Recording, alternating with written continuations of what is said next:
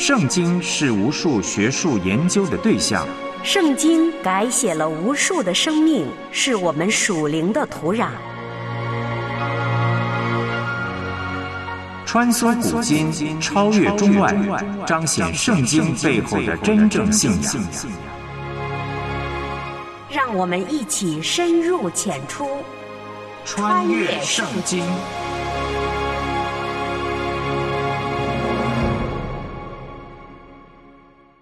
穿越圣经，带你回归圣经。我是唐曼。每每看到那些反腐成果的报道，真叫人觉得想象力都不够用了。普通老百姓不明白，当官的怎么能贪污那么多，也不能理解贪了那么多钱到底要干嘛。你看，有的贪官把受贿的现金放在柜子里。麻袋里，或是埋在地底下，都长了霉、烂掉了，多可惜呀！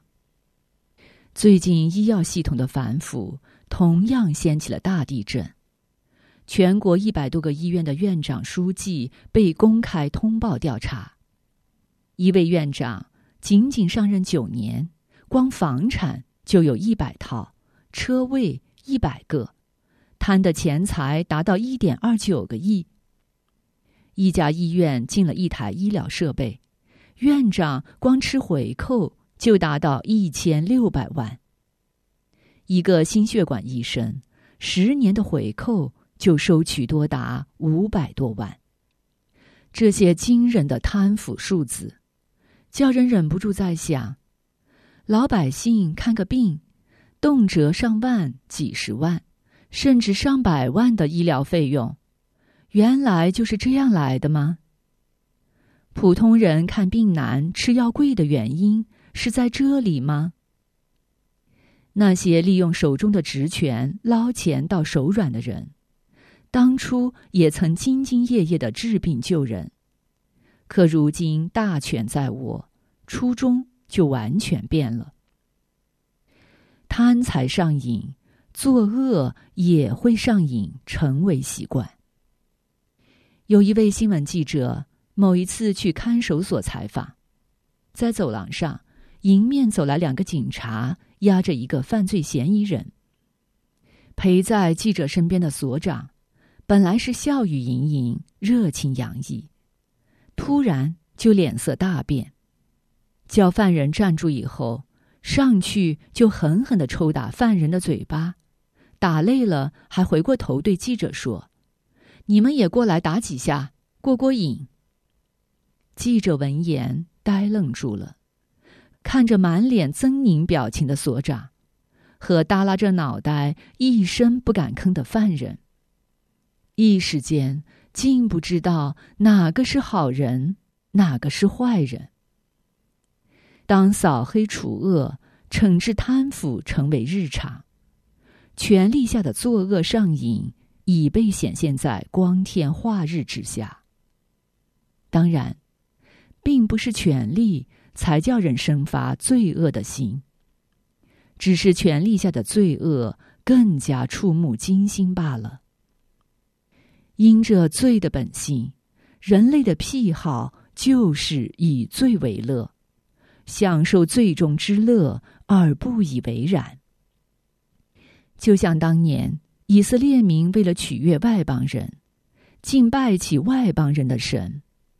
他们也许心里想着：“反正我知道这是假神，又不会当真，做做样子给人看呗。”却完全忘记了神的吩咐。他们以为的相安无事，却是沾染偶像的污秽，大大的得罪神，招致审判。我们一起来听由梁天禄播出麦金牧师分享的今日信息。穿越古今，主爱已显明，永恒恩怨，救赎普及万民。顺服谦卑，在主跟前专心聆听，穿梭圣经里是主话语，是行主正道，走上窄路，穿越圣经。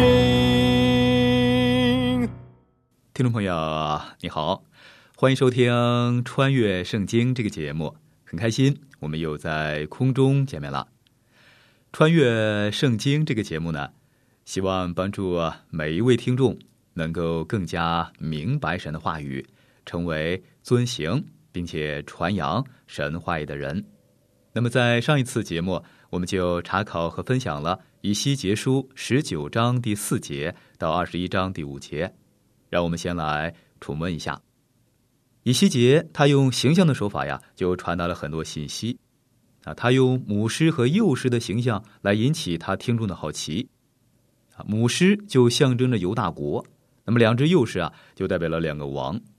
第一只幼狮他是约哈斯王，他在主前六百零九年被埃及王法老尼哥就掳到埃及了。那么第二只幼狮可能是被掳到巴比伦的约雅敬王。这个例子就告诉犹大，他们根本就没有能够很快的摆脱流放、返回家园的这个希望啊，也没有可能摆脱巴比伦。所以呢，不是犹大国王在政治和军事上的强大啊就能够救国的，他们就像葡萄树一样的将被东风啊连根拔起吹干。那么这个东风就是强大的巴比伦军队了。以西结他对以色列人反抗神的历史啊，他就做了一次全面的回顾。那么其重点就放在了神要将民族带回来的努力，以及神对百姓不断的反抗还有不顺服的怜悯上。那么以细节的信息就是，百姓啊要为自己找的麻烦还有审判来去负责任。那么神要除尽那些啊坚持反抗神的人，是要把那些有信心的人呢来去带回到以色列地，就是神起初应许赐给他们列祖的地。那么目的呢，就是要使他们呢来去明白神的作为。神他在创世时所立的安息日，那么对于以色列人来说，是象征着神的创造还有救赎。啊，这一天的安息是神的礼物啊，并非一项困难的义务。但是百姓呢，他不断的亵渎安息日，他们就忽视了他们的神了。那么这个安息日本意味着纪念，但是百姓啊却忽视了他。那么今天很多信徒过逐日啊，就把星期天呢作为他们的安息日。但是无论哪一天，我们都必须要小心啊！神设立这个安息日的目的是什么？神他是要我们呢安息啊，再次定睛看他，并且纪念他。根据《生命记》二十八章十五到六十八节经文的记载，那么在以色列人出埃及时，神就清楚的警告他们不顺服的后果了。啊，神通过使他们经历这样的后果，来提醒他们罪恶的严重性。所以，如果我们只为自己活，啊，同神分开的话，我们就会遭到类似的毁灭性的后果了。不过，就算我们经历了这样的后果，神他仍可以把我们拉到他的身边。所以，让我们在遭遇不幸的时候，及时的醒悟啊，在还不太晚的时候来祈求神的怜悯。以西结并非在讨论摩西律法的任何的一个方面，而是强调了这个律法。那么，神给百姓这样的律法，目的是为了使他们来认识神啊，刺激他们的良心，使他们的信心呢重新的充满活力。但是遗憾的是，犹大人向神献头生的牲畜和婴孩的条例，却成了他们向迦南神魔力献婴孩的一个借口了。根据民数记的十四章二十六到三十五节经文的记载，那么当以色列人第一次拒绝进到应许之地的时候。神他为了洁净百姓，就让他们在旷野中来去漂流了啊，直到整整一代人都死光为止。那么，当百姓通过大旷野从巴比伦回来的时候，那么神要再次清除反抗的人，只有那些忠心跟随神的人，他们才得以重返家园。那么这样的目的呢，就是要清除啊所有拜偶像的人，保留只对神忠心的人。以色列人在拜偶像的同时，也给神来去献礼物。所以你看，他们并不相信他们的神呢是独一的真神，啊，他们把当地其他假神跟独一的真神就一块来敬拜了。他们也许是在享受拜偶像中那些不道德的乐趣儿，啊，又或者呢，他们不想失去那些偶像可能给他们的好处。那么，常常有这种现象啊，人们相信神，并去教会啊来做礼拜、参与奉献，还有侍奉，但是呢，却死抱着金钱、权力还有享乐的偶像不放。你看，他们就不愿意失去任何可能的好处。但是呢，神所要的就是我们一生以及完全的献身。神他不允许我们把它与其他东西啊来去相提并论。那么，当我们把自己献给其他的东西的时候，这也是在拜偶像。所以，我们要问自己：到底我是要取悦神呢，还是要在最终来去享乐呢？那么，这两者呢，必选其一。以西结被触怒，并感到很失望。那么，很多以色列人抱怨他啊，只会打迷，所以呢，就拒绝来听他的信息了。那么，不管我们的事工或者是工作啊，多么的重要，我们都有失望的时候。那么，神显然没有答应以西结他的请求啊，反而给了他另外一个信息啊，来去传讲。那么，请问我们对什么来感到失望呢？我们是否想要放弃呢？我们呢，要继续来做神啊，他要我们来去做的一些事儿。神允许要奖励那些忠心的人。那么，在我们服侍别人的时候，所期待的复兴啊，就会到来了。以西结书二十章四十五到四十八节，那么就简单扼要的介绍了第二十一章啊前三个要临到耶路撒冷的审判信息，分别是二十一章一到七节所描述的主的剑，二十一章八到十七节所描述的开了刃的剑，以及二十一章十八到二十二节所描述的尼布甲尼撒的剑。那么城市因为受到玷污，就要遭毁灭了。那么，根据犹太人的律法，被污秽的物体啊，要经火或者是水，那么才得以洁净。所以，神的审判是为洁净而来设的。那么，拆毁啊，通常是这个过程中的一个必要的部分。那么，接下来我们就继续来研读，还有查考以西结书二十一章第六节到二十二章的二十七节。以西结书二十一章六到七节经文说。人子啊，你要叹息，在他们眼前弯着腰，苦苦的叹息。他们问你说：“为何叹息呢？”你就说：“因为有风声，灾祸要来，人心都必消化，手都发软，精神衰败，息弱如水。看呐，这灾祸临近，必然成就。这是主耶和华说的。神要让以西结来做一些事儿。”啊我不想评论以西结这样做有没有带着感情，他本意呢并不想这样来做，他只是按照神的命令来去做，所以我认为他是在尽本分，啊，同时呢他也是在彰显神的心意。然而百姓却抱怨以西结啊，总是向他们呢来去说比喻。以西结书二十章四十九节经文说：“于是我说，嗨，主耶和华啊，人都指着我说，他岂不是说比喻的吗？”你看，百姓真正的意思就是说，我们听不懂他的信息。那么其实呢，他们是不想领受这些信息，他们不愿有人来指出他们做错了。有时我们也认为啊，主耶稣说的比喻啊晦涩难懂，但其实如果你真心想要理解，就知道其实并不难懂。那么在主耶稣时代的宗教领袖，他们很明白主耶稣所说的比喻啊，正是因为他们听得懂，所以呢，他们就对主耶稣啊怀恨在心了。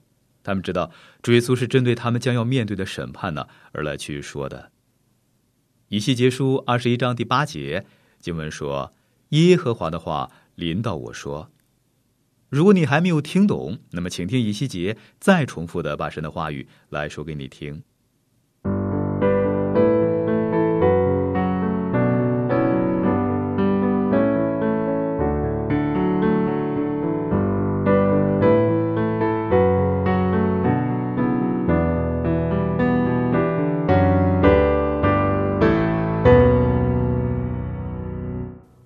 西结书二十一章九到十节经文说：“人子啊，你要预言。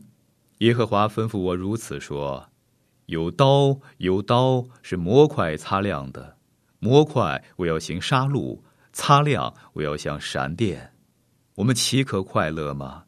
罚我子的杖，藐视各数。好，你看，神要来审判这个城了。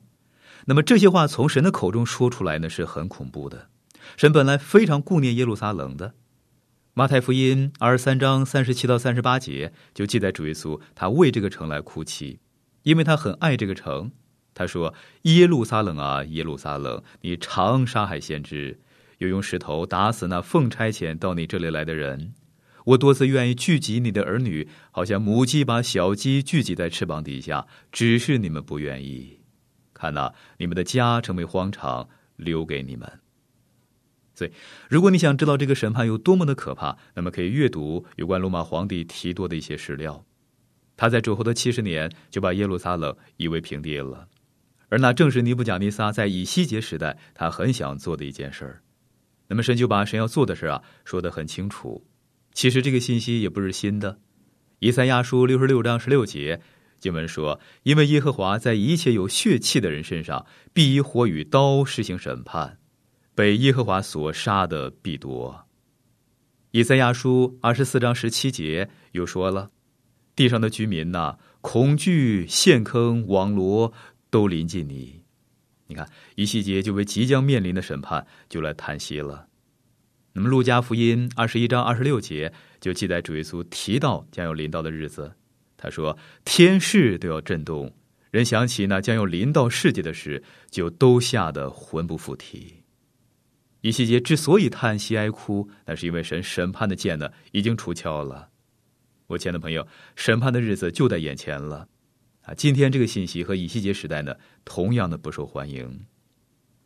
以西结书二十一章十八节经文说：“耶和华的话又临到我说，啊，你看以西结就再次重复这句话啊，他要我们记得这是神所说的。”以西结书二十一章十九节经文说：“人子啊，你要定出两条路，好使巴比伦王的刀来，这两条路必从一地分出来。”也要在通城的路口上画出一只手来。尼布贾尼撒就决定该采取哪一条路来进到耶路撒冷。那么你想他会求问什么？他当然不会了，因为他是外邦人啊，他只会来寻求占卜，还有巫术。以西结书二十一章二十一节经文说：“因为巴比伦王站在岔路那里，在两条路口上要占卜，求问神像，查看牺牲的肝。”那么在当时啊，他们就是用这样的方法。那么到今天还有人这样来做。他摇签，那么这一句呢就可以翻译作他来回挥舞他的剑，那么就像用骰子啊或者是茶叶来去占卜一样。他把剑扔在地上，那么按照箭头所指的方向来作为进到耶路撒冷的路径。尼布甲尼撒他是一个外邦的王，但是呢，神会推翻巴比伦王他的作为，我们要记住这一点儿。以西结书二十一章二十五节经文说：“你这受死伤行恶的以色列王啊，罪孽的尽头到了，受报的日子已到。你这受死伤行恶的以色列王啊，那么是指西底家。那么罪孽的尽头到了，受报的日子已到，那么就代表审判的日子呢已经到了，西底家他的结局已经到了。那么圣经对这个时代的结局说的十分的清楚。”啊，以西结的话呢，也可以翻译作“罪孽已经走到尽头了”。但以理书十一章三十五节，他也是这样来说。经文说：“智慧人中有些扑倒的，我要熬炼其余的人，使他们清净洁白，直到末了。因为到了定期，事就了结。”马太福音二十四章第三节就记载，使徒们就问主耶稣，他们就说了：“请告诉我们，什么时候有这些事？”你降临和世界的末了有什么预兆呢？那么主耶稣就解答了这个问题了。保罗他在帖撒罗尼迦后书啊也有这方面的教导。那么西底家的结局呢，让人就联想到了未来的魔君啊，假弥赛亚、敌基督会在末日来去显现。以西结书二十一章二十六节经文说：“主耶和华如此说：当除掉冠，摘下冕。”情况必不再像先前，要是卑者升为高，是高者降为卑。好，那么西底家被废黜了，那么这就意味着大卫王朝的一个没落了啊，不再有人坐在大卫的宝座上了。那么直到弥赛亚他的降临。好，以西结书二十一章二十七到三十二节经文说：“我要将这国倾覆，倾覆而又倾覆。”这国也必不再有。只等到那应得的人来到，我就赐给他。人子啊，要发预言说：主耶和华论到亚门人和他们的领主，吩咐我如此说：有刀，有拔出来的刀，已经擦亮，未行杀戮，使他像闪电，一行吞灭。人为你见虚假的异象，行谎诈的占卜，使你倒在受死伤之恶人的景象上。他们罪孽到了尽头。受报的日子一到，你将刀收入鞘吧，在你受造之处、生长之地，我必刑罚你；我必将我的恼恨倒在你身上，将我烈怒的火喷在你身上，又将你交在善于杀灭的畜类人手中。你必被当柴被火焚烧，你的血必留在国中，你必不再被纪念，因为这是我耶和华说的。好，那应得的人，那么就象征将要来到的弥赛亚，也就是主基督，因为唯有基督，他才能够背负西底家所象征之人类的罪，并且佩戴君王的这样的一个冠冕。那么第二十八到三十二节就预言亚门人呢必将灭亡，但是亚门人他们的命运和犹大的命运呢有根本上的不一样啊。犹大虽然受到了审判，但是先知预言他必得以恢复，但是亚门啊，他们却没有得到关于恢复的应许。那么由此可知啊，神他虽然是审判蒙拣选的人，但是呢，神终必恢复他。那么神对被离弃之人的最后的举措就是审判了。啊，亚门人看到巴比伦摇签儿啊，决定攻打犹大的耶路撒冷，就在旁边来去嘲笑，为犹大的灭亡啊，他们就感到特别的高兴。那么根据罗马书的十二章二十到二十一节经文的记载。圣经就教导我们啊，当仇敌遭受苦难的时候啊，圣徒不可幸灾乐祸，乃是要以良善和怜爱来去感化他。亚门的假先知，他们就传讲啊，不必惧怕巴比伦军队的这个假的神谕。那么，就像犹大一样，亚门呢也有很多的假的占星家。好，那么畜类人，那么是指残忍无度的巴比伦军队啊，不再被纪念，那么是指亚门人将永远的被剪除。那么，事实上，自马加比时代开始呢，亚门人就彻底消失在历史的舞台上了。那么，在历史的末了，当神实行审判的时候，也会发生同样的一些事儿。也就是说，随着末日的临近，那么撒旦就会如同吼叫的狮子一样来做最后的挣扎。但神公义的审判必把他扔进永恒的火湖。啊，以西结书的第二十到二十四章，那么所记载的就是关于以色列国将要面对审判的啊最后的两个预言了。那么起先，以西结的预言是针对贝鲁的两个君王，啊，他们深信神绝对不会让圣殿被毁。为什么呢？因为圣殿呢是神的居所，是神荣光的所在。他们相信神不会允许尼布甲尼撒来接触圣殿的。你看，假先知就误导百姓了，让他们以为啊不必回转归向神，也不必离弃拜偶像以及其他邪恶的事儿。那么今天呢，有些事儿啊正在不留痕迹的在进行中，我们必须要提高警觉。有些牧者在生前亵渎神的人的丧礼上，对死者就胡吹乱捧，以为用好话就可以把他们送进天堂。但除非我们能够从神的角度啊来去看事情，并且我们对别人的评断必须要非常小心，否则一个不信的人会以我们所说的好话来去衡量某些人的品格，但其实他很清楚这些人的德行，甚至这样呢会误导他，以为自己啊不需要救主。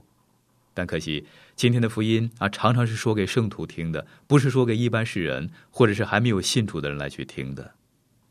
啊，传道人呢，常常会为了讨好人而修改自己的信息。那么，以西结时代的假先知们，他们就是这样。但是，以西结把这些预言呢，就原原本本的来去告诉百姓了。那么，第二十章就记载以西结对南地以色列南方啊，靠近别什巴的地方呢，就说了一个预言。那么在预言里边，神就说了：“我必使火在那中间着起。”我已经讲过这一段了。这个地方光秃秃的，没有植物。那么放眼望去，也看不到比我的手臂还粗的树干。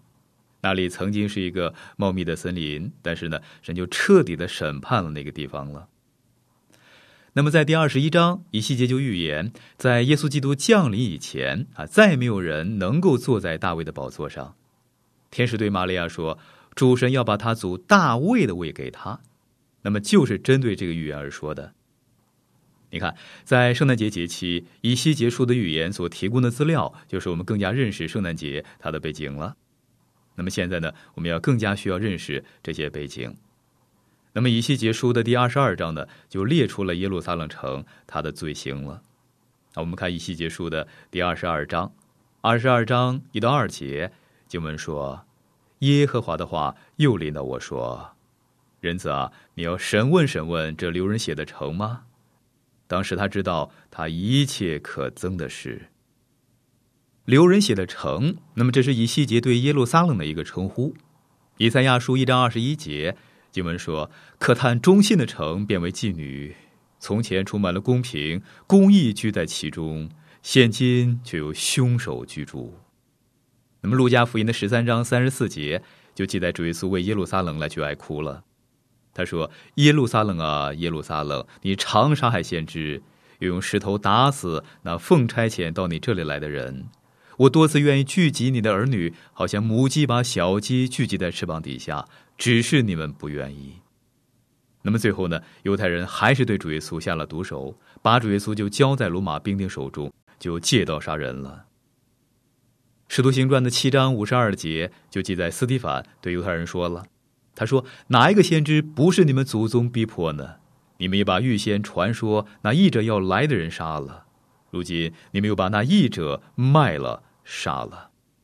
那么，根据马太福音二十七章二十五节经文的记载，基督受死时啊，群众就对比拉多喊叫说了：‘他的血归到我们和我们的子孙身上。’你看，以色列的领袖们呢，他们就犯下了离教叛道的重罪了。”以西结书二十二章二十五节经文说：“其中的先知同谋背叛，如咆哮的狮子抓死掠物，我们吞灭人民，抢夺财宝，使这地多有寡妇。”啊，那么耶路撒冷的假先知们呢？他们就说了：“啊，没事儿，我们会很安逸的。”好，以西结书二十二章二十六节经文说。其中的祭司强解我的律法，亵渎我的圣物，不分别圣的和俗的，也不使人分辨洁净的和不洁净的，又遮掩不顾我的安息日，我也在他们中间被写满。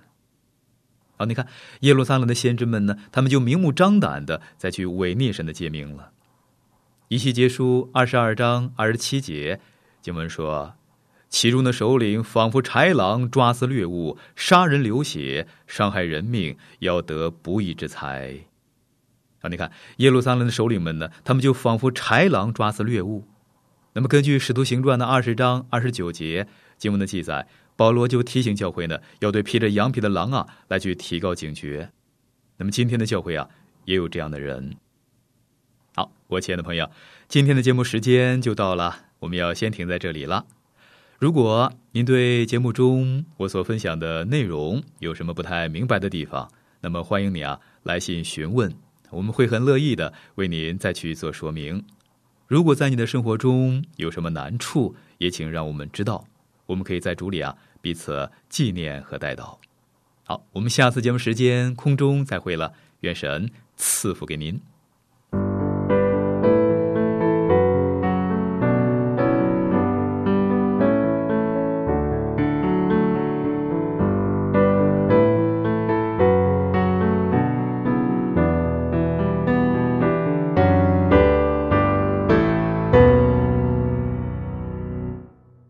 我们今天的节目就到这了，我是唐曼，明天我们再会。